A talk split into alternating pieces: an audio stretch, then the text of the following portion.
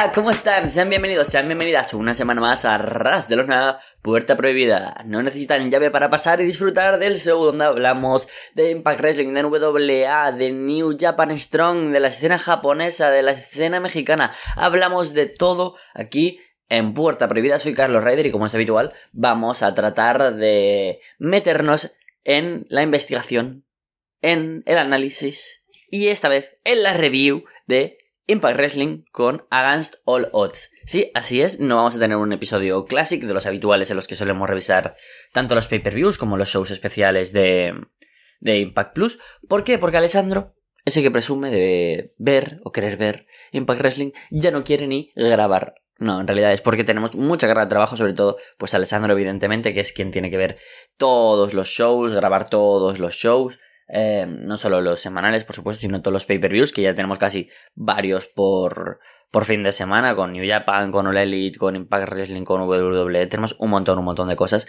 Entonces, pues es entendible que tengamos que tener aquí el análisis de Against All pero a mí no me importa, lo haremos rápido y lo haremos conciso. Empezando ya directamente por el pre-show, donde tuvimos un countdown to, to Against All Odds, que creo que es de los mejores seguramente pre-shows que ha tenido Impact Wrestling durante el año y quizás durante toda esta etapa que ha tenido countdowns para su pay-per-view. Por un lado tuvimos a Black Taurus ganando a Laredo Kid en un combate muy interesante donde ambos luchadores mexicanos chocaron de manera como era esperar, ¿no? Seguramente, con un estilo de lucha libre muy físico por parte de Black Taurus, pero también con unos spots, pues por supuesto, donde involucran todo el estilo aéreo que sobre todo domina Laredo Kid. Gran combate para calentar al público, creo que fue una muy buena idea y del que espero que también veamos más en un futuro en historias, tanto de Taurus como parte de DK, como singles, también como parte de DK y de Laredo Kid, no solo como grandes luchadores a los que estamos acostumbrados a no ver fallar nunca dentro del ring, pero que les pueden dar algo más. Ese gran combate dio paso a el Dot Combat Match en el que Brian Mayer se coronó campeón del Digital Media de Impact Wrestling sobre Rich Swan, en lo que fue realmente un combate muy divertido. La experiencia que tuvieron del combate contra Slammiversary, o sea, en Slammiversary, ayudó a que este combate tuviera muchos más momentos de, de química, donde además si hay que añadir algo que yo creo que fue bastante bueno, fue que el tipo de combate fuera un dot combat match, ese combate donde tenemos todo tipo de, digamos, mm, objetos, de características de informática, de, de, modernidad, ¿no? En ese sentido, telefonía, teclados, ya sabéis. Creo que fue un combate muy divertido, un combate fácil de ver y que además en un pre-show encajaba muy bien, pero que perfectamente podría haber estado en la main card porque fue uno de los mejores combates del show. Eh, tuvo parte de, de algo de comedia, pero tuvo también parte de seriedad. Creo que estuvo muy bien realmente. El reinado de Rich Swan se ha hecho muy breve. Curiosidad porque ha sido así. Quizás es porque tenían la intención de que Cardona mantuviera el título y solo fuera una storyline entre Swan y Cardona. Pero bueno, primer combate de la noche que tenemos un cambio de título. Por no decir que es el único, ahora que lo pienso. Pero un cambio de título importante ya que tenemos a Brian Meyers por primera vez como campeón individual en Impact Wrestling. Grata sorpresa por parte de, Impact este pre-show en todos sus sentidos. Ya en la main card tuvimos un opener espectacular. Espectacular, sinceramente un gran, gran combate, haciendo el debut como equipo en el Ballet Club, Ace Austin y Chris Bay, perdiendo, eso sí, contra los Motor City Machine Guns, Alex Shelley y Chris Sabin. ¡Wow! ¡Qué combatazo! O sea, Increíble. Muy buena manera de empezar el pay-per-view. Uno que ya venía contento después de ver el pre-show, que fue media horita muy rápida. Este combate también se pasa volando. Fue un combate muy pero que muy divertido de los Motor City Machine Guns. Demostraron que tienen pues esa agilidad, esa manera de sorprender con cada spot y que en pleno 2022 siguen añadiendo y añadiendo moves a su arsenal. Eso me pareció genial. Y sobre todo, pues una muy buena química entre Ace Austin y Chris Bay. Teníamos ganas de verles juntos. Dos de las perlas de la X Division moderna que ahora forman parte de, este Ballet Club. En el que Chris Bay yo tenía la duda de si iba a quedar un poco más detrás. Y parece que no, que tanto él como Ace Austin más o menos van a ir mano a mano. La verdad es que fue una muy buena manera de comenzar el pay-per-view porque como decimos, o como digo, más bien, no estamos aquí, aquí hablando con Alessandro, perdón, eh, fue construido con mucha velocidad y que además, sobre todo, los momentos de, de, spots entre los ambos luchadores del equipo funcionaron muy bien. Algo que, obviamente, con los Motor City Machine Guns, pues nos sorprende y todavía mejoran. Y con Chris Bay y con Austin, pues funcionó muy bien. Me puso muy contento. Buena victoria para los Motor City Machine Guns, que yo me gustaría que apuntaran a por los títulos por pareja de Impact. Creo que Alex Shelley debería quedarse a tiempo completo, pero esto como siempre es una incógnita. Le vemos en combates singles de vez en cuando, desaparece unos meses, regresa después. Espero que ahora, pues, sí que pueda permanecer el de Detroit, Michigan. A continuación tuvimos otro combate por parejas y es que Chelsea Green y Donna Purazzo vencieron a Mia Jim y Mickey James. Este combate que creo que no estuvo mal, que fue divertido, a mí me gustó. Sobre todo lo mejor fue la química entre Chelsea Green y Donna Purazzo, las cuales son mejores amigas en la vida real y se demostró que dentro del ring ya habían tenido experiencia como pareja en NXT en la etapa que tuvieron en WWE. Personalmente me gustaría que estas fueran las nuevas aspirantes a los títulos por parejas y además las próximas campeonas de las knockouts por parejas de Impact Wrestling. Creo que añadiría algo de caché al título, pese a que ahora tienes a Rosemary y a Taya Valkyrie, dos de las principales campeonas que has tenido en tu historia. Si además ahora comienzas una storyline entre ellas, Deona Purazzo y Chelsea Green, tienes a cuatro de tus mejores luchadoras, o por lo menos de las que están siempre más altas en la cartelera, más valoradas y sobre todo con una mejor opinión pública como en una rivalidad de cara a Bound for Glory sería ideal. Es verdad que para Bound for Glory aún quedan como, no sé, en tres meses, algo así, y por medio tendremos en agosto Emergence, el cual pues por supuesto cubriremos aquí en Arras de Lona. Y pues como decía, creo que es bueno poder tener a estas luchadoras dentro de la órbita titular, pero tampoco me gustaría una storyline ultra larga. Sabemos que cuesta entrar a veces al, al mundo del tag team de las knockouts. Y suele ser un título complicado.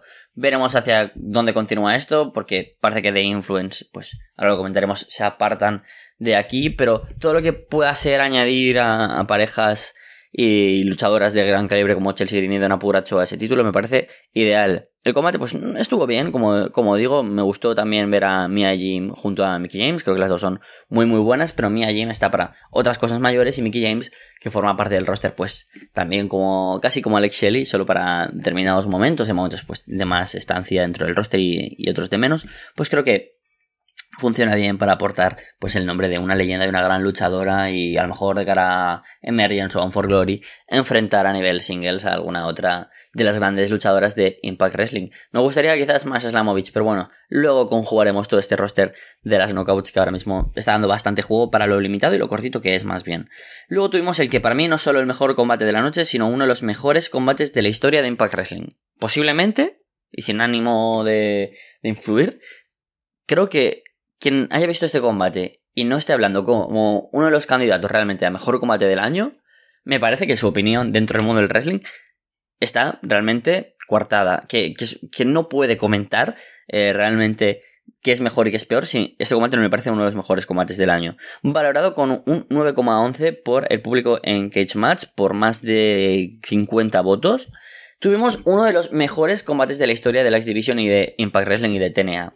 Trey Miguel era el aspirante, el ex campeón que enfrentaba a Mike Bailey por el título de la X Division y en un combate donde todos esperaríamos grandes spots aéreos, grandes spots locos por parte de Bailey y Trey Miguel hacia fuera del ring, etc. El combate se basó en vender cómo ambos buscaron lesionar la pierna del otro para perjudicarle. No para beneficiarse, sino para perjudicar al otro. Trey Miguel sabía que si Mike Bailey no podía usar las piernas, perdería todo ese striking y toda esa técnica que sabe usar como nadie en el roster de Impact Wrestling. Y además, Mike Bailey pensó lo mismo. Dijo, si Trey Miguel no tiene las piernas, toda esa velocidad y esa técnica se va fuera. Y ese es el punto, además. Los dos tienen mucha técnica, pero Trey tiene velocidad. Si te cargas también las piernas de Trey, Trey se queda muy limitado. Y aún así, qué combatazo, señores, señoras. Increíble. Un combate donde la ofensiva fue brutal. Fue muy dispar, con lleno de spots súper distintos. Desde última weapon eh, en, el, en el apron del ring que me partió. Dije, Dios, Dios mío. Sobre todo esa manera de vender las piernas que fue espectacular. Cada momento de striking eh, vendiendo la pierna. Es que fue muy, muy bueno un selling de, largo plazo que fue genial y los epic moves es que fue increíble. Para mí, un combate que además de duración fue perfecto, con un final muy épico, con Mike Bailey aplicando el Fantastic... Eh, ah, ¿cómo se llamaba? Fantastic Driver, algo así. El Flamingo Driver, perdón. Y, y la verdad es que increíble. Un combate que recomiendo mil por mil. Realmente, gran trabajo de Mike Bailey y Trey Miguel. Uno de los mejores combates del año y que sin duda entra al top 10, seguro, de la historia de Impact Wrestling. Un gran trabajo por parte de Mike Bailey en su primera defensa como campeón de la X Division, que ya se augura como histórica. Trey Miguel, otro grande, por supuesto, al que hay que aplaudir y del cual espero que no se nos vaya de, de Impact Wrestling, yo creo que está muy bien valorado y me gustaría tenerle otra vez en storylines a nivel singles fuera de la X Division. Algo así como Steve Macklin, algo que puede apuntar a grandes rivales como Moose, como Josh Alexander, como Joe Doring, así que creo que será un buen año también para Trey Miguel y no solo para Mike Bailey. Luego, como comentaba, y brevemente, el título por parejas de las knockouts, eh, Rosemary y Taya Valkyrie vencieron a The Influence con Giselle Show representando al equipo junto a Tenil Dashwood. Un combate que, de nuevo, no estuvo mal, pero tampoco lo destaco. Creo que hubo un par de boches, sí, y que Giselle Show no tuvo su mejor noche, algo que mmm, fue algo malo, porque venía con una tendencia muy ascendente. Tenil Dashwood es una luchadora que siempre cumple, y Rosemary y Taya Valkyrie, pese a que no sean luchadoras súper redondas, siempre dan bu buenos combates. Este combate me, supo a, me supo a poco, sinceramente. Creo que eh, no fue un gran combate, pero que pudimos ver sobre todo a a alguien como como Ataya y alguien como Rosemary destacando un poco más sobre sus rivales. Sin embargo, pues Giselle Show aquí no me gustó tanto. Eh, creo que ahora Giselle Show pues tiene que seguir mejorando a nivel singles y darle pequeños combates, sobre todo a nivel TV, es muy importante para ella y su carrera, que es una luchadora que me gusta y que nos sorprendió mucho con esa victoria sobre Madison Rain y que de alguna manera aquí le pasó el relevo para formar parte de este combate por parejas. Posteriormente, en el show, tuvimos a Masha Slamovich eh, entregando un sobre el que entregó anteriormente a Alicia Edwards a Tenil Dashwood. Y Tenil abrió el sobre y tenía su foto con una X marcada con una cruz roja llena de sangre. Por lo que Masha Slamovich ya ha elegido a su próxima víctima, Tenil Dashwood. Veremos qué es lo que sucede más allá de que tengamos un muy esperado... Mm, iba a decir Buried, pero sí, sí, casi un entierro para Tenil Dashwood. Pero aún así, Queremos más de Masha Slamovich. Esta noche ha luchado contra... ¿Contra quién ha sido? ¿Contra Yamashita? Si no me equivoco. No, no, no, no. ¿Contra quién ha sido? Contra Yuka Sakazaki en PWG. Y sinceramente me gustaría que Impact al menos diera combates largos de Masha Slamovich. Es verdad que la quieren construir como una asesina y que seguramente cuando llegue una rival como Mia Jim también la destroce. Y si alguna vez opta directamente por el título de Impact Wrestling de Jordan Grace o de quien sea la campeona, la destrozará. Pero de momento espero que Masha nos dé también combates un poco más extensos. Extenso también fue los 15 minutos que nos dieron de combate American Most Wanted, algo que no esperaba para un Chris Harris que a su edad y ya retirado no podría ofrecernos tanto en el ring. Y bueno, cumplió. Junto a James Storm, Heath y los Good Brothers contra Honor No More con Vincent. Digo, sin Vincent, pero con PCO. La historia apunta a que seguramente tengamos una ruptura entre Honor No More, ya que Eddie Edwards no confía en PCO y Vincent le dice que sí, que tiene que confiar en el Frankenstein franco-canadiense. Aún así, derrota para Honor No More, otra más. El combate fue un combate pues estructurado como todos los combates de Honor No More, empieza lento y luego pues Vuelta al caos con PCO, por supuesto, teniendo su clásico spot de estoy a punto de morir encima del ring y lo vais a ver en directo. es, terrible lo de PCO. Pero bueno, este combate a mí sinceramente pues no me gustó especialmente. Los Good Brothers Heath eh, James Storm y Chris Harris, ninguno de ellos es un luchador muy bueno, más allá de Carl Anderson, entonces pues tampoco podíamos tener la calidad de comparación al show de Slammiversary donde teníamos a Chris Sabin, Frankie Kazarian, Alex Shelley, Nick Aldis y David Richards. ¿Fue un buen multiman? Sí. ¿No fue nada más que algo entretenido? Pues sí, la alegría de ver a Chris Harris sobre todo dentro del ring, eso fue lo más divertido, pero sobre todo pues que el combate no avanzó lo suficiente, no era importante esta victoria para mm, Americans Most Wanted en su reunión, porque sabemos que no van a luchar más, porque Chris Harris, pues de verdad, muy limitadito, porque no podía hacer nada más. Entonces no entiendo esta victoria para Chris Harris, Doug Gallows, James Storm y Carl Anderson. Entiendo que sí que tenga que haber una derrota para Honor No More, pero a lo mejor habría intentado crear em, una ruptura entre ellos con una victoria. Creo que es algo que también se, se puede hacer y que podían conseguir. Y ya entramos a la main card, a los últimos tres combates de la cartelera. Clockwork Orange House of Fun Match, en el que Raven estuvo en la mesa de comentarios aportando más bien poquito. Creo que fue como eh, este comentarista que dice solo cosas obvias y no me acabo de gustar eh, la presencia de, de Raven, alguien al que yo siempre asocio con una voz mm, súper em, profunda, ¿no? Con una voz así, como súper grave, solemne. Pero no, tuvo una voz, y tiene una voz siempre em, como muy de pito. Digo, quizás hacerse más viejo. Pero bueno, este eh, rematch del Monster Ball match que tuvimos en Slammiversary no fue más que otro combate donde la estipulación venía siendo la misma, pero con otro tipo de objetos y que estaban ya colgados sobre el ring. Es verdad que sin el Monster Ball match tuvimos pues bastantes mesas, sillas, etcétera. Aquí tuvimos algunos objetos distintos que también aportaron cosas entretenidas, sobre todo una puerta que me pareció lo mejor del combate Creo que nunca había visto un spot en el que se destrozara una puerta hasta tal límite que queda hecha a pedacitos. Me gustó mucho más este combate que el de Slammiversary, sinceramente. Pero lo que no me gustó, y me jodió el combate y diría que por lo tanto es peor combate a nivel em, total, fue el final. Un final que sin embargo tuvo algo que me gustó. Sí, es un poco raro. Es un combate que me gustó más, pero el final no me gustó tanto.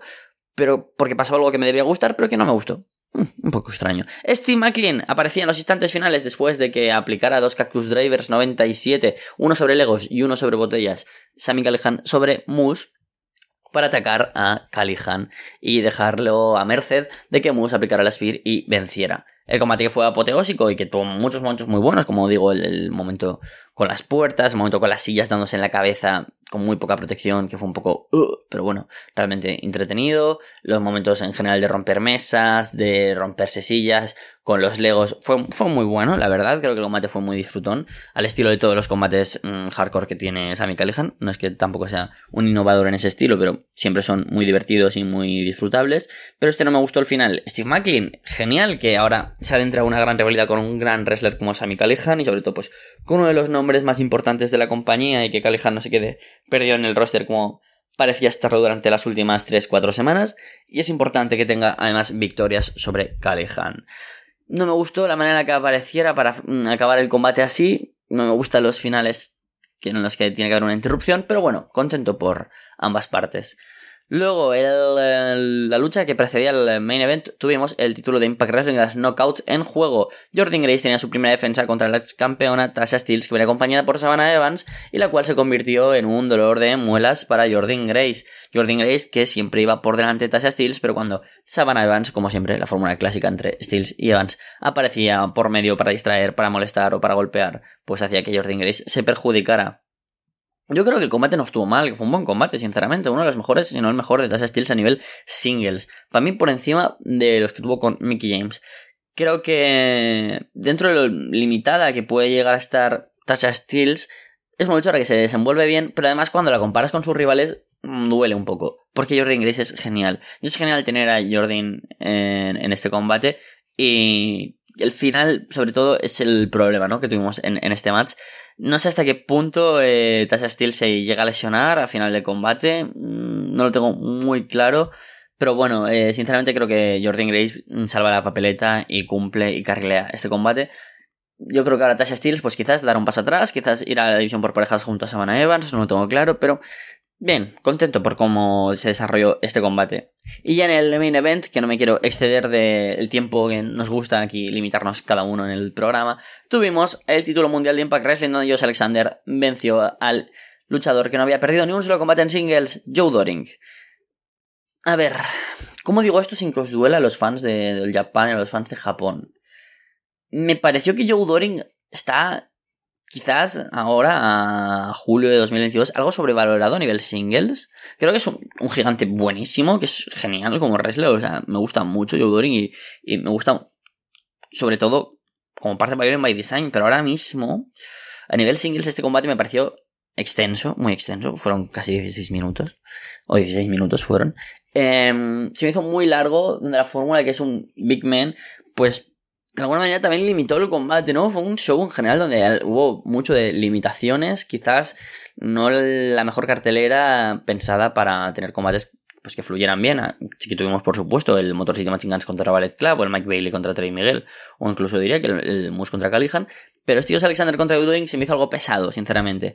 Creo que la ofensiva de, de, Doring yendo a lo físico es muy buena y tuvieron una buena manera de plantar el combate con Josh Alexander teniendo que resistir eso y que por cada cinco golpes de Alexander podía sufrir algo de daño a Doring, pero si le golpeaba uno y iba a sufrir mucho Josh Alexander, funcionó, pero aún así no acabó de cuajar. Quizás por lento, quizás porque Joe Doring a nivel a 2022 ya es un poco más limitado por su tamaño, por su peso.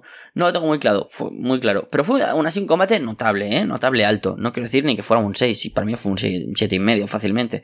Fue un buen combate y además ver a Josh Alexander haciendo movimientos como el si fuera Spike o un superplex a alguien como Joe Waring me pareció realmente guay. Fue muy bonito para alguien como Josh Alexander que And Steel retiene y aumenta su nivel de popularidad, de, campeón, que vence a todo el mundo del estilo que sea.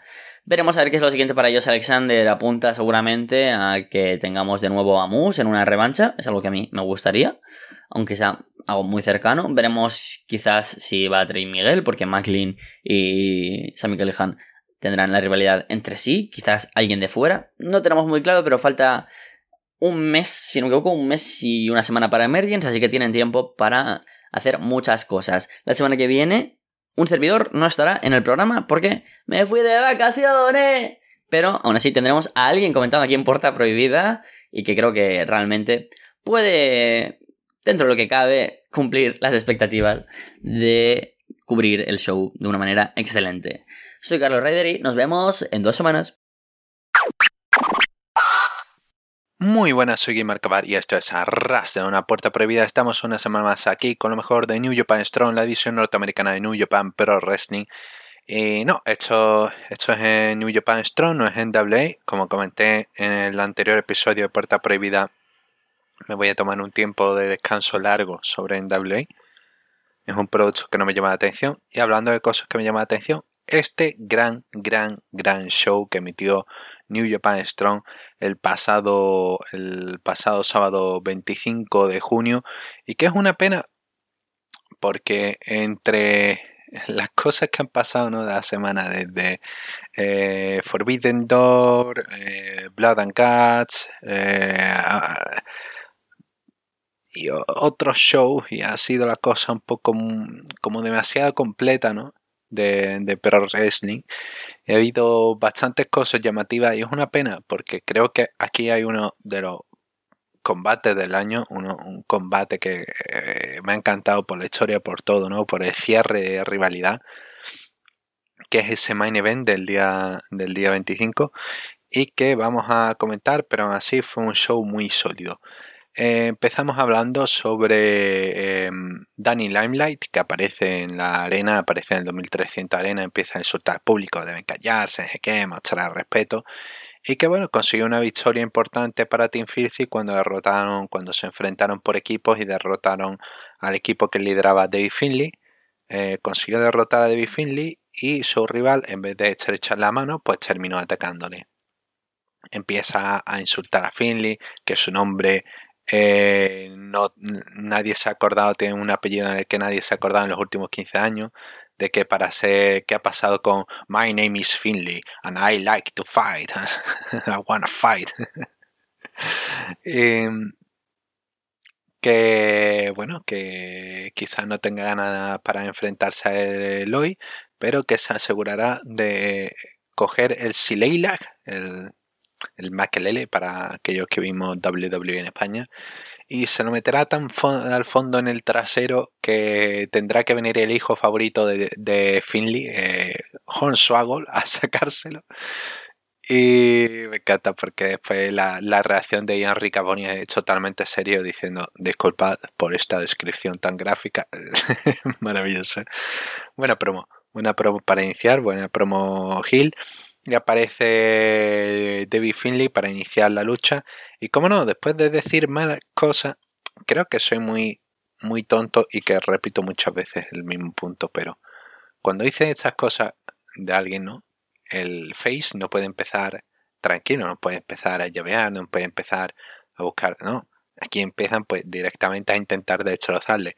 Limelight huye es un buen encuentro que juega con esa situación, ¿no? con el enfado de David Finley, con la, la, oportunidad, la, inteligencia de, Danny Limelight para aprovechar esa oportunidad para eh, intentar reducir a Finley de alguna manera.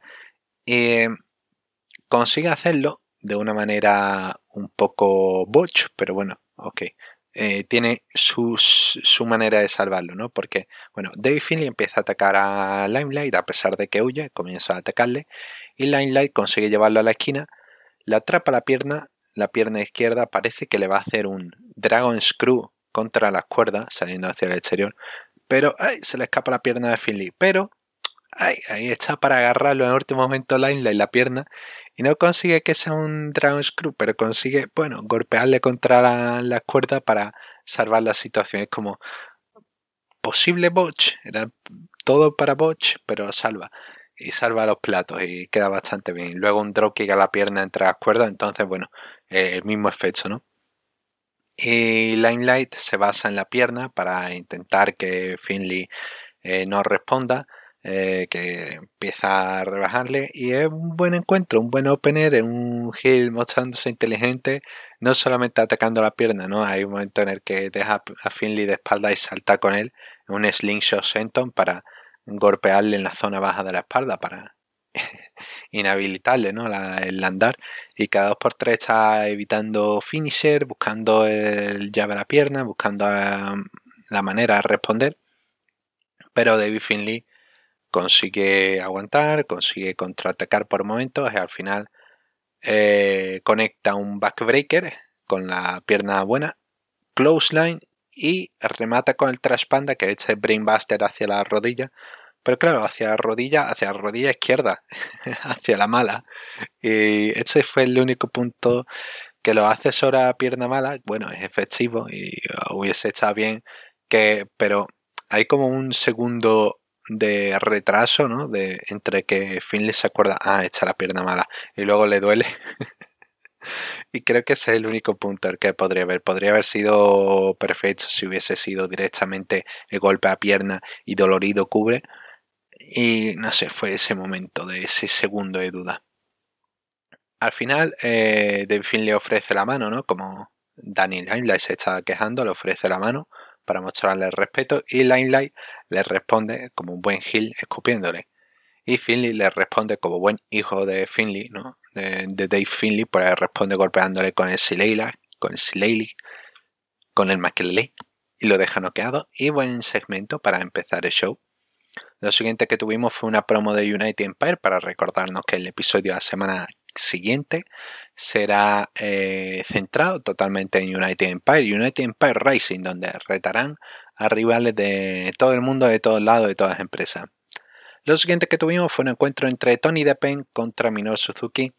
Y tengo que admitir que esta lucha me, me, gustó mucho, me gustó mucho. Fue Suzuki pudiendo demostrar eh, lo, lo bueno que es contra un rival que le dio juego, que pudo apretar la situación, eh, ofreció una variedad de, de, estrategias contra Suzuki y un Suzuki que eso lució, lució genial, lució como debería lucir siempre Minoru Suzuki, intimidante, fuerte. Y sí, fue un encuentro muy divertido que me, me gustó esta presentación de DP. Eh, que al principio, bueno, se muestra un poco a la par de contra, contra Suzuki, pero que de manera natural va la, la situación va variando, ¿no? De manera natural va fluyendo y hay, hay secuencias que es que de, verdad son muy limpias, como cuando se acerca las cuerdas y eh, rápidamente pues va Suzuki a aplicar un heel hook, ¿no? Con, usando las cuerdas, aprovechándose de ellas. Y todo de manera fluida, no se siente forzado, se siente de, oh, me estoy acercando a las cuerdas para que me... Pues no, están peleando, llega a ese, esa posición y aprovecha el entorno para atacar. Y Suzuki, pues nada, se luce, con, eh, pelean fuera de exterior, va a la rampa y golpea con un penalty kick corriendo. Tiene su momento de brillar Suzuki, tiene su momento en los que Depen, a pesar de todo, eh, consigue, consigue aguantar, consigue eh, lucir bien, consigue eh, no lucir como alguien que no está a altura Minoru Suzuki, ¿no? Constantemente está ahí resistiendo todo lo que puede, resistiendo los codazos, los, potentes codazos, y devolviendo como un tremendo Death Valley Driver que llegó a cuenta 2 y que, bueno, el público no respondió tanto, pero fue, fue, buen, fue un buen Death Valley Driver. En la recta final, pues me gusta porque no es alguien que tiene miedo a Suzuki, no sé. A pesar de que le impone, eh, sigue provocando, ¿no? Y hay un momento en el que tiene a Suzuki. Suzuki está ya con la cara seria y hace como el, tirarle un moco, corre, sliding, sliding elbow a la nuca y cuenta uno porque Suzuki está ya enfadado, ¿no? Hombre, le ha tirado lo que no debía. ha hecho, ha incumplido unos mandamientos ante Minoru Suzuki y Minoru Suzuki pues tiene su castigo, que es eh, Codazo y Gotch Style Pile Driver para cuenta de tres. Tras la lucha intenta aplicar otro al árbitro que eh, literalmente después de acabar con Deppen parece que intenta atrapar al árbitro, el árbitro escapa. Y luego celebra con los niños. Entonces Ian Riccaboni tiene esa frase, esa frase, Minor Suzuki is for the children. Así que Sí, yo quiero que ese sea el nuevo eslogan de Suzuki cubierto de sangre. Y Minoru Suzuki is for the children. Qué grande. Y lo siguiente que tuvimos fue, después del descanso, Tiger Hattori aparece, presenta el campeonato Strong y tenemos probablemente eh, la mejor lucha del año, candidata mejor lucha del año en New Japan Strong, con ese encuentro entre Tom Lawlor contra Ferrer Rosser 3, carrera contra campeonato. Es una lucha que me encantó de principio a fin, súper recomendada desde, este momento. Os recomiendo que os veáis las dos anteriores. Antes de esta lucha hace un resumen muy bueno sobre la rivalidad. Y de verdad, merece mucho la pena. Es el estilo clásico de pro wrestling norteamericano que quieres ver, tiene su momento de historia, tiene su momento. Y todo llevado a perfección. Es un roster que desde el inicio ¿no? está desesperado, intenta acabar con alguien a quien odia, ¿no? Como la Aurora. Intenta pegarle, intenta front face lock, pero eh, intenta front face lock. El, chicken wing, pero no. Eh, Laulor le responde con el front face lock y la situación está ahí igualada. Laulor le grita a la madre de Fred Rosser que está entre público, empieza a gritar, empieza a enfadarse con, ella. Y Fred Rosser pues parece que va, intenta pelear ¿no? la situación. Hay algún momento feo, ¿no? Que no queda del todo bien ejecutado, que, pero creo que es por, quizá por diseño, no sé, no queda Después de la lucha me parece que es un spot que no quedó del todo bien ejecutado, que es un el movimiento que hace normalmente Rosser de backdrop al filo del ring y que aquí pues Laulor se ve que la gracia era que lo fuera a parar con las cuerdas pero no lo para del todo. Entonces más que caer contra el filo cae contra la segunda cuerda y queda el impacto un poco demasiado duro y la lucha, pues eso, bastante divertida, con Fred Rosser mostrándose dominante, seguro, todo lo que había intentado en otras ocasiones que no le había salido. Y es maravilloso porque consigue el Aulor aplicar el Ring Naked Choke, con el cual le ha valido otras victorias importantes, ¿no? Pero aquí no, aquí arrastra a Rosser, lo arrastra como puede y va por la rampa, sigue con el árbitro, pasa a bastidores y aparece y el Aulor sale corriendo, sale corriendo de bastidores, está lleno de sangre, el árbitro corre con él y empiezan a contar fuera, ¿no? Y llega, sale Roser que ha pasado tras bastidores, Roser sale sangrando a borbotones, sale destrozado y sale como, como puede, está ahí cubierto, aparecen Team Filthy para intentar bloquearle, no tienen por qué atacarle, tienen que evitar que llegue a ring. Entonces se plantan frente a Jar Kratos eh, Royce Isaacs y Jorel Nelson. ¿Quiénes salen a ayudar? Los que han estado trabajando continuamente, que son amigos de, de Fred Rosser y que se han enfrentado una y otra vez a Team Filthy. Aparece ese, ese mm, Alex Coughlin a enfrentar, a enfrentar a Kratos, aparece Rocky Romero, aparece eh, Debbie Finley consiguen, consiguen apartar a, a Team Filthy. Rosser llega de una manera muy dramática. Aquí la, lucha pasa a. El dramatismo sube, ¿no? Mientras Ian Riccaboni se pregunta, uh, la comisión dejará que siga peleando con esta cantidad de sangre, no sé qué. y Laulor, Laulor no tiene piedad. Laulor ataca, Laulor se, se crece, ¿no? Con la sangre, se la empieza a pegar por el pecho, es totalmente Gil dominando y eh, Roser eh, consigue ganar momento, tiene un momento en los que consigue responder. Hay una gran secuencia que me gusta que el Aulor está muy, muy seguro de sí mismo, ¿no? Intenta un front face lock saltando desde la esquina, así en tornado de DT, pero es un front face lock, lo agarra ahí en guillotina. Escapa Roser, empieza ahí a intercambiarse golpe tremendo. Y Laulor eh, tiene el festival de Exploder Suplex y luego intenta un, un, suplex que es demasiado bueno. Es como un Regal Plex, pero con, el, con la muñeca atrapada y con, la, con el brazo de, de Rose, con otro brazo cubriéndole la cara. No sé, es demasiado complicado el movimiento y luce como la, la destrucción. Es tremendo intenta buscar cada dos por tres la olor este rodillazo a nuca, ¿no? Esta versión del Kamigoye que él aplica. Pero Roser no, no se deja, Roser pelea como puede, Roser escapa de un tombstone, no sé cómo describirlo, de, como un Power Slam tombstone, no sé, queda brutal.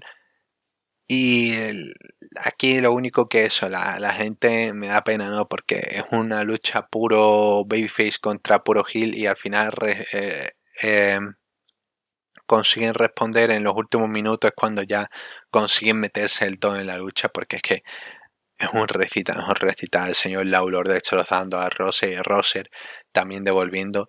Hay un momento que me encanta que eh, van al filo, van al filo de ring, ¿no? intenta el backdrop, hace el backdrop sobre el filo y no, la atrapa en ring Nicky Choke, la atrapa ahí, eh, atrapa a Laulor en el ring Nicky Choke y, y Rosser pues ah, va corriendo como puede alrededor del ring. Lo de ring Nicky Choke lo, lo dejan muy fuerte en los momentos y son de tensión de hacia dónde puede ir la lucha. Y ya digo, en la recta final coge la cara de Russell, le planta un beso en la frente ensangrentada a Laulor, la atrapa en rear naked choke. Russell no puede, Russell intenta subir a la esquina, queda medio noqueado, pero empuja hacia atrás, cae sobre el Laulor y ahora pues intenta pelear y le devuelve el rear naked choke, la misma herramienta que le ha permitido a Tom Laulor, lo tiene ahí perdiendo fuerza, lo tiene ahí en el momento Laulor parece que va a sacar la, mano para llegar a la cuerda, pero Russell le levanta la pierna, la bloquea y lo, llega, lo lleva al CrossFit Chicken Wing. Pero no, no, no, no, no. CrossFit Chicken Wing es una herramienta que había desarrollado para vencer a Laulor, pero va un paso más allá, porque lo consigue llevar al suelo, consigue evitar que Laulor llegue a las cuerdas y transforma un Chicken Wing STF tremendo. Y ya Laulor ya no puede escapar, ya no tiene momento, ya ya ha perdido, se rinde y es un momento tremendo, es un final fantástico, es un final genial de cómo en la evolución del luchador, cómo, cómo aprende ¿no? y cómo evoluciona y cómo eso lo lleva al final, como eso sabe que le, ha costado la victoria en otro momento, sabe cómo era el momento perfecto en la anterior lucha, cómo los momentos clave no los ha conseguido y aquí consigue rematarlo y consigue la victoria. Estoy muy contento por Fred Rosser, por su evolución, por su progresión, por lo que representa y por ser eh, la, evolución ¿no? de, un, luchador en un gran estado de forma.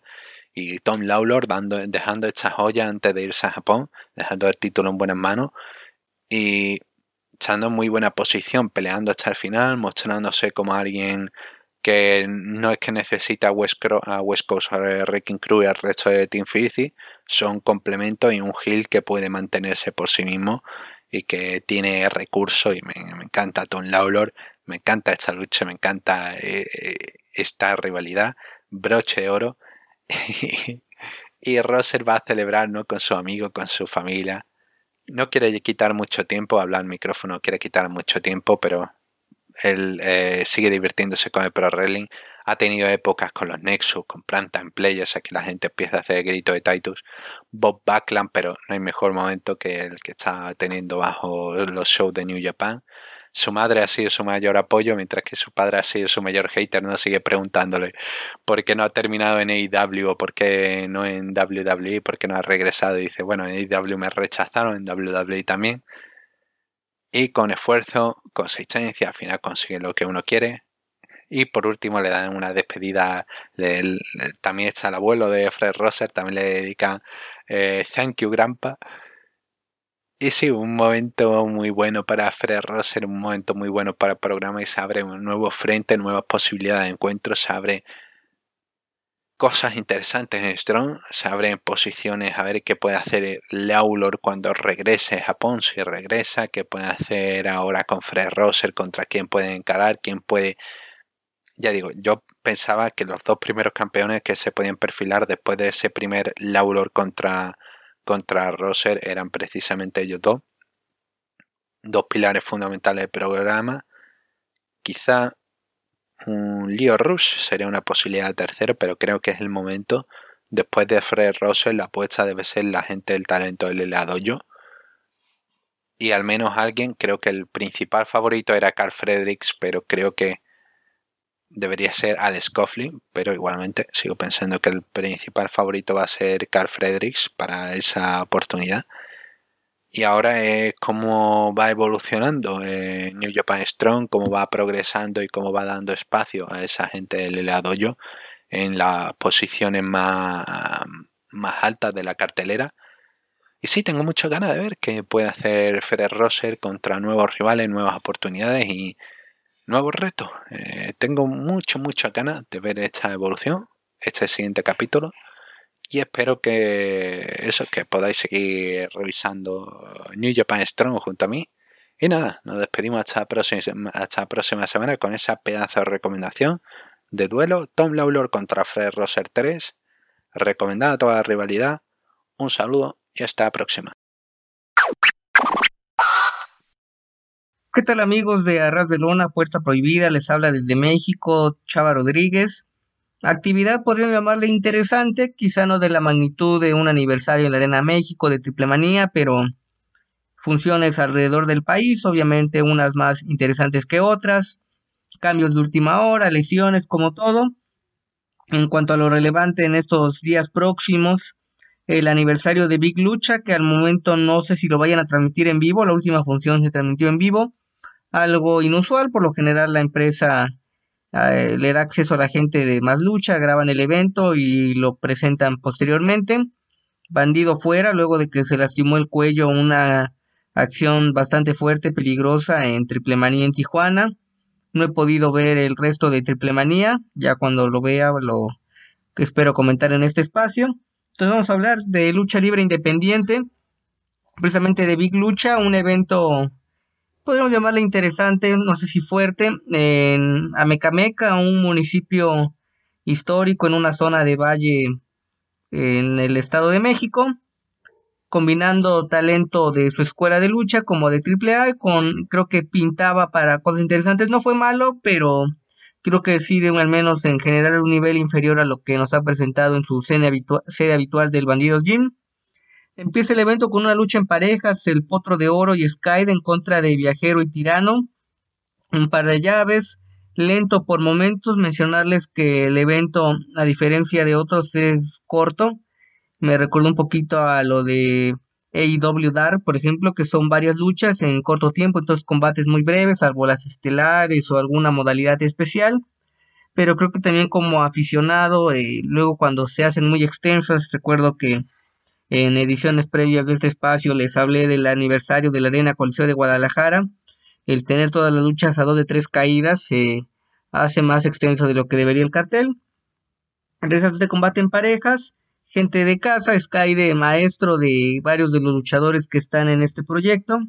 Y con un suplex alemán por parte del Potro de Oro termina el combate, una lucha de inicio regular. Creo que le faltó un poco de acoplamiento, aunque es gente que eh, se conoce en el caso, por ejemplo, de Potro de Oro y Tirano, luchadores chilenos. Me gusta más, por ejemplo, lo que hace Shoko, que también ha trabajado con ellos. Entonces, una lucha de inicio que quizá podría haber dado para más. Después un combate en parejas de gente que trabaja habitualmente en esa modalidad. Órbita y Elipse en contra de los Gorilla Brothers, King y Kong. Eh, dominio de los rudos por la cuestión de físico. Yo creo que le sacan unos 20 kilos tanto King como Kong, que no son los nombres más creativos, pero son buenos luchadores en contra de estos hombres de estilo aéreo. Por ahí un tanto dubitativos, con errores los enmascarados técnicos, órbita y elipse, fallaron un par de secuencias. Hay un, un rodillazo accidental que se llevó uno de los Gorilla Brothers fuerte en el rostro. Parte de estos errores, eh, llamarle comunes, no, no percibo mala fe en cuanto a las acciones. Ganan los gorilas, pues demostrando su fuerza con desnucadoras un combate de mejor nivel que el que abrió la función, pero tampoco así algo fuera del otro mundo lucha del año. Avanza el cartel, eh, combate de tríos en la división femenil, Goya Kong, Lady Maravilla y Susie Love, enfocado a la rivalidad de las dos últimas. Van a estar en la jaula de el aniversario de Big Lucha. Dudo que alguna de ellas pierda la máscara o la cabellera, pero no deja de ser interesante que les den oportunidades para trabajar con varones ambas acostumbradas a los combates mixtos. En cuanto a esta lucha, creo que también destaca la fuerza de Goya Kong, una mujer de eh, cierto tonelaje superior a la o peso, no, no sé cuál sería la eh, palabra idónea para ser políticamente correcto, pero bueno, de una complexión física superior a la de la mayoría de las mujeres en la división femenil, eh, tanto de empresas grandes como independientes. Goya que en su momento Estuvo en el Consejo Mundial, ahí perdió la máscara, luego ha tenido etapas con AAA. Y en esta rivalidad de mujeres, maravilla, agarrándose de las cuerdas, le gana a Susilo. Creo que tuvo un par de momentos interesantes la lucha, pero al estar enfocada en la rivalidad, eh, creo que se perdió un poco en cuanto a la dinámica, coordinación del evento. Después, ya casi en mitad de la función, tuvimos un mano a mano Yutani en contra de Gravity. Un combate que creo que al principio les tocó, les costó un poquito acoplarse, dominio por parte de Yutani. Eh, mejoró en la parte final Gravity, que aunque es hermano de bandido, se va haciendo de un nombre, ya está anunciado para presentarse en Estados Unidos y creo que ver luchadores mexicanos fuera de México, pues es algo para destacar, celebrar, porque los viajes ilustran el tener otro estilo y las oportunidades, quizá el llegar a una empresa de mayor perfil. Gana Yutani al quitarle la máscara a Gravity, el referee no se da cuenta o prefiere hacer caso omiso, toque de espaldas y victoria para Yutani. Combate de tríos, lo mejor del evento desde mi perspectiva, una dupla inusual, pero que se acopló bien, Cartabrava Junior, La Parca Negra y Brazo de Junior, en contra del Sky Team versión Big Lucha, Cometa Maya, Éxtasis y Radioactivo. Un combate bastante dinámico. Eh, curioso ver a Cartabrava Junior con gente que no sea del poder del norte. Parece que Tito Santana y el Mocho Cota Junior están fuera de AAA, entonces me atrevo a pensar que ese tema contractual influyó en que no estuviera el poder del norte completo. Vamos a ver qué ocurre en próximas semanas y lo mencionaré en este espacio. También que pues tienen un parentesco fuera del ring Cartabrava Jr. y Brazo Junior Jr. de la familia Alvarado, el enmascarado y Cartabrava, pareja de Goya que es parte de esa extensa dinastía de Charito Cruz y los brazos originales y ya hay primos, sobrinos eh, familiares políticos del negro Casas por ahí, digo, es bastante extensa rama. en cuanto al Sky Team, se nota el acoplamiento que tienen, están en gran momento, creo que sin problemas podrían recibir una oportunidad, no sé si en el Consejo Mundial o AAA, no para integrarse de tiempo completo, sino como luchadores a prueba de que tienen las cualidades necesarias para trascender. Lances, exponiendo el físico, que al ser un hombre quizá no tan corpulento, tiene la facilidad de volar, arriesgando el físico. Con una serie de lances combinados ganan los técnicos, les dieron monedas en reconocimiento al esfuerzo de los seis luchadores y de cumplir con esa premisa de dar espectáculo. Y el evento estelar, para cerrar bastante multitudinario, nueve luchadores, un triangular de tercias, aunque suene por ahí a eh, cacofonía, pleonasmo, lo que acabo de decir. Con equipos integrados por Bandido, Hijo del Vikingo y Psycho Clown. Mencionar que esto fue grabado días previos a eh, Triple Manía, por ahí ya mencioné la lesión de Bandido. En contra de Elemental, Bandito y Emperador Azteca, la Black Generation.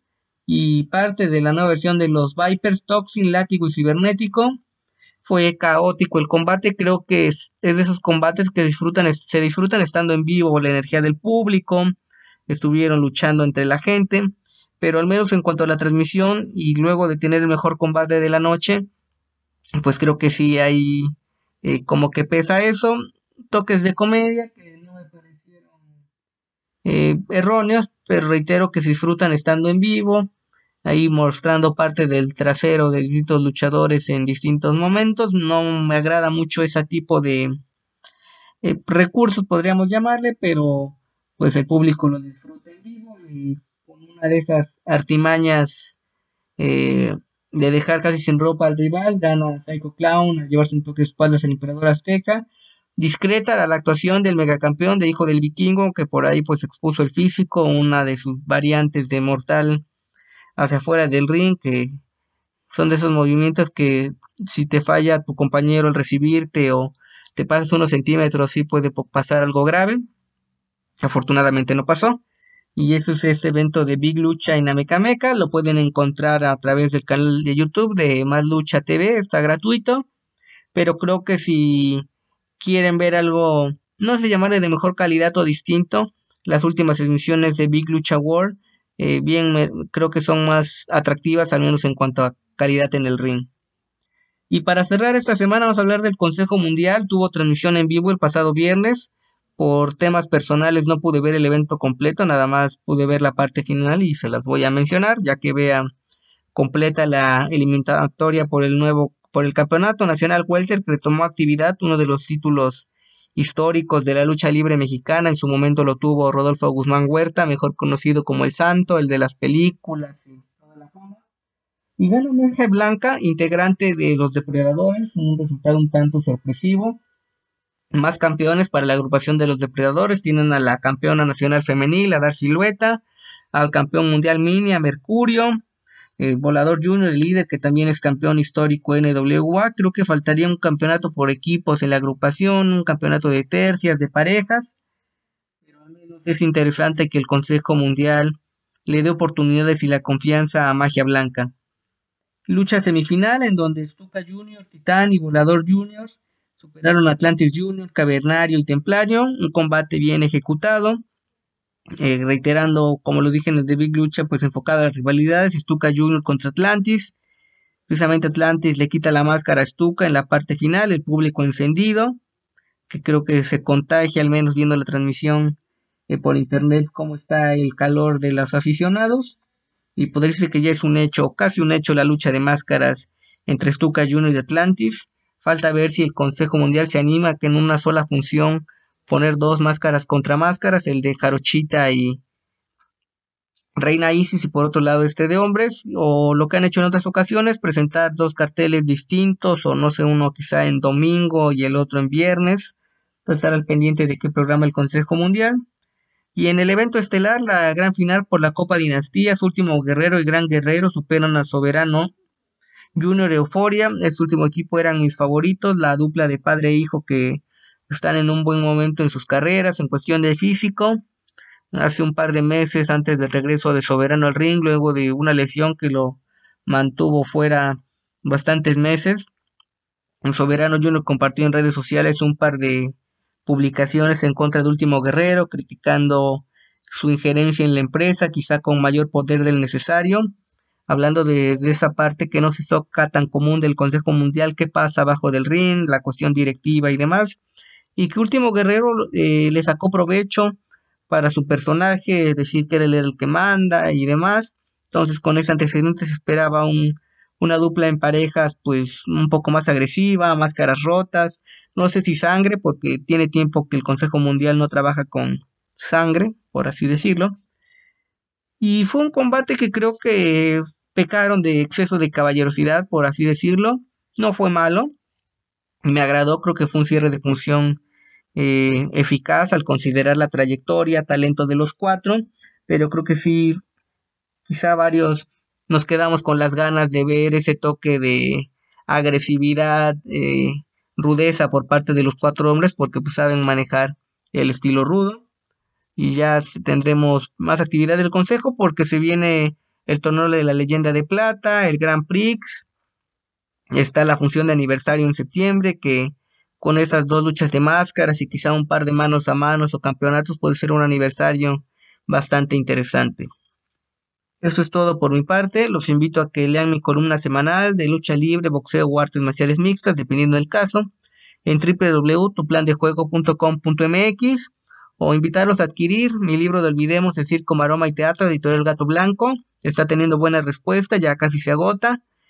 Quizá se haga otro tiraje, estamos viendo eso. También yo estoy trabajando en otro proyecto que espero pronto darles publicidad, información al respecto. Los alimentos pueden adquirirlo a través de Amazon México, Librerías del Sótano, tienda en línea o sucursales, o pueden contactarme a través de mi cuenta de Twitter, arroba AmazingBlack23, para un ejemplar autografiado y podemos cotizar un envío tanto en México como al extranjero. Esto es todo por mi parte, síganse cuidando, un abrazo, saludos a la distancia y sigo al pendiente de la lucha libre mexicana. Hasta la próxima.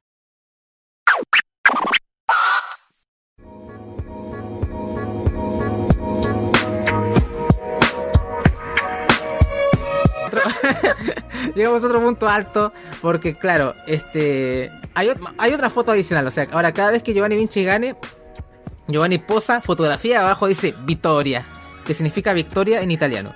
Así que bueno, ¿qué va a pasar cuando pierda Giovanni? Tengo hype. Pero qué toque, qué, qué estilo, qué elegancia. Giovanni Vinci, Benny Piri Pinch. ¿Sabes qué? Ya yo estaba esperando la entrada todo bien con la entrada. Yo dije, ya sí, porque si ya nos vio la primera semana y a todos le encantó, lo iban a seguir. Ya después el combate, obviamente, iba a ser simplemente eh, la presentación ya en todo su esplendor de Giovanni Vinci. Lo que no esperaba era que ganara y que después apareciera la foto con Victoria. Yo, es más, tuve que pausar, traté de retroceder porque no podía parar de ver ese momento e incluso después cuando lo subieron a redes sociales lo veía una y otra vez porque de verdad no podía creer que lo hayan llevado un poco más allá. Porque no solamente la entrada, la presentación, el up next de lo que veía lo que venía a continuación, sino que ahora cada vez que gane Giovanni Vinci vamos a tener su victoria y foto. Sí, eh, es, una genialidad. Eh, imagínate si lo estaba en AEW hubiese un empate, ¿no? Podría una cara como triste y diría empatini, no sé. ¿Qué va a pasar cuando pierda?